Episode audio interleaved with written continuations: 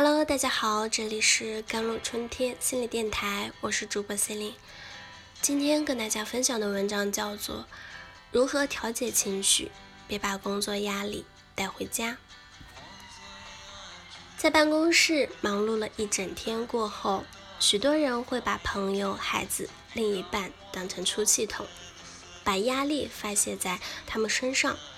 要是一不小心的话，我们就会任由工作压力演变成家庭的压力，而受罪的往往会是我们的家人、朋友健康。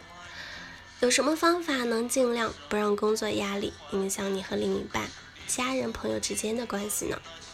下面有五个提示啊，能够帮助防止工作压力演变成家庭的压力。第一点。限制自己只在某些时间、某些地点工作。你要把工作留在办公室里，给自己设下一个规矩：除非是特别的情况，否则不要从家中工作。而且要把文件夹、电脑、笔记本全都留在办公室。如果你的职责不允许你这么做的话，那么你每天就要指定几个小时，把这段时间留给家庭。比方说。晚餐时间的一个小时，孩子的上床时间，让自己不受干扰的陪陪家人。假如你在家里工作的话，不要在床上或者沙发上使用笔记本电脑，找一间办公室或者特定的工作空间工作。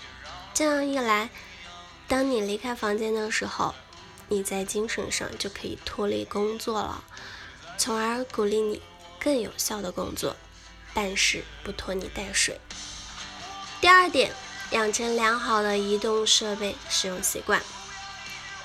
如今，工作介入一个人的人际关系最常见的途径，也就是智能手机了。你是否曾经通过一傍晚回到家后，终于放松了，不料却看到电子信箱里有一个令人担忧的信息，让你备受压力？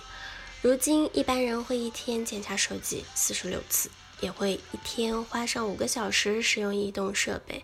有百分之三十的用户因此认为，智能手机反而成了一个束缚。那养成良好的习惯和规矩，让自己不被平板电脑或者手机纠缠于工作中。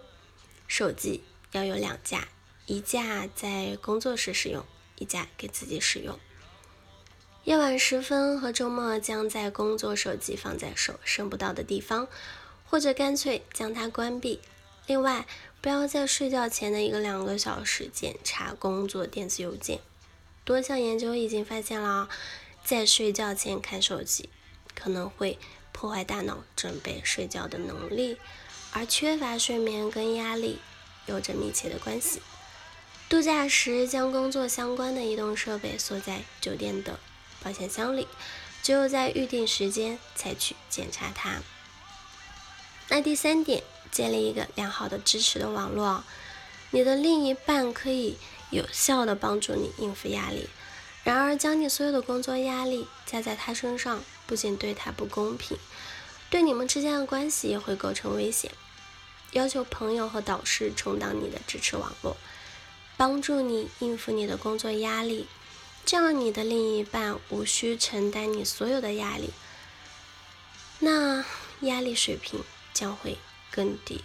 有压力大的时候，有人依靠，能增强你在网络之外应付的问题。因为有了别人的支持，你的自主性和自尊心就会更强。第四点是养成一个结束工作的习惯了。有时候，你的大脑需要一个信号，让自己准备好。迎接家庭时光，要是这个信号本身能让你放松的话，那就更妙了。我们访问过的其他人也提到了其他准备方法，如健身啊、跑步啊、冥想啊。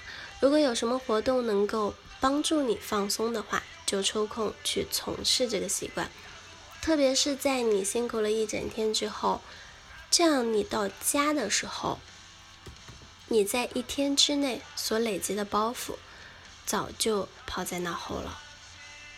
第五点是创造一个第三空间。夫妻双方应该保持一些特别的习惯和时间，让彼此能够寻找自己的爱好，让彼此放松，让彼此得到满足，同时找出一个在工作和家庭以外的空间，为你的另一半做出一点牺牲，给予对方一个第三空间，让对方找回自己。维持友情，寻找爱好，同时要求对方也同样给你第三空间。工作压力对家庭生活来说可能是一个挑战，但是你可以学会管理压力。你要和你的另一半合作应付压力，也要将另一半的工部分的工作压力留在家门外，这样你和家人之间的关系将会有所改善。而你的身心健康状态也会更加好了。以上就是今天的节目内容了。咨询请加我的手机微信号：幺三八二二七幺八九九五，我是司令，我们下期节目再见。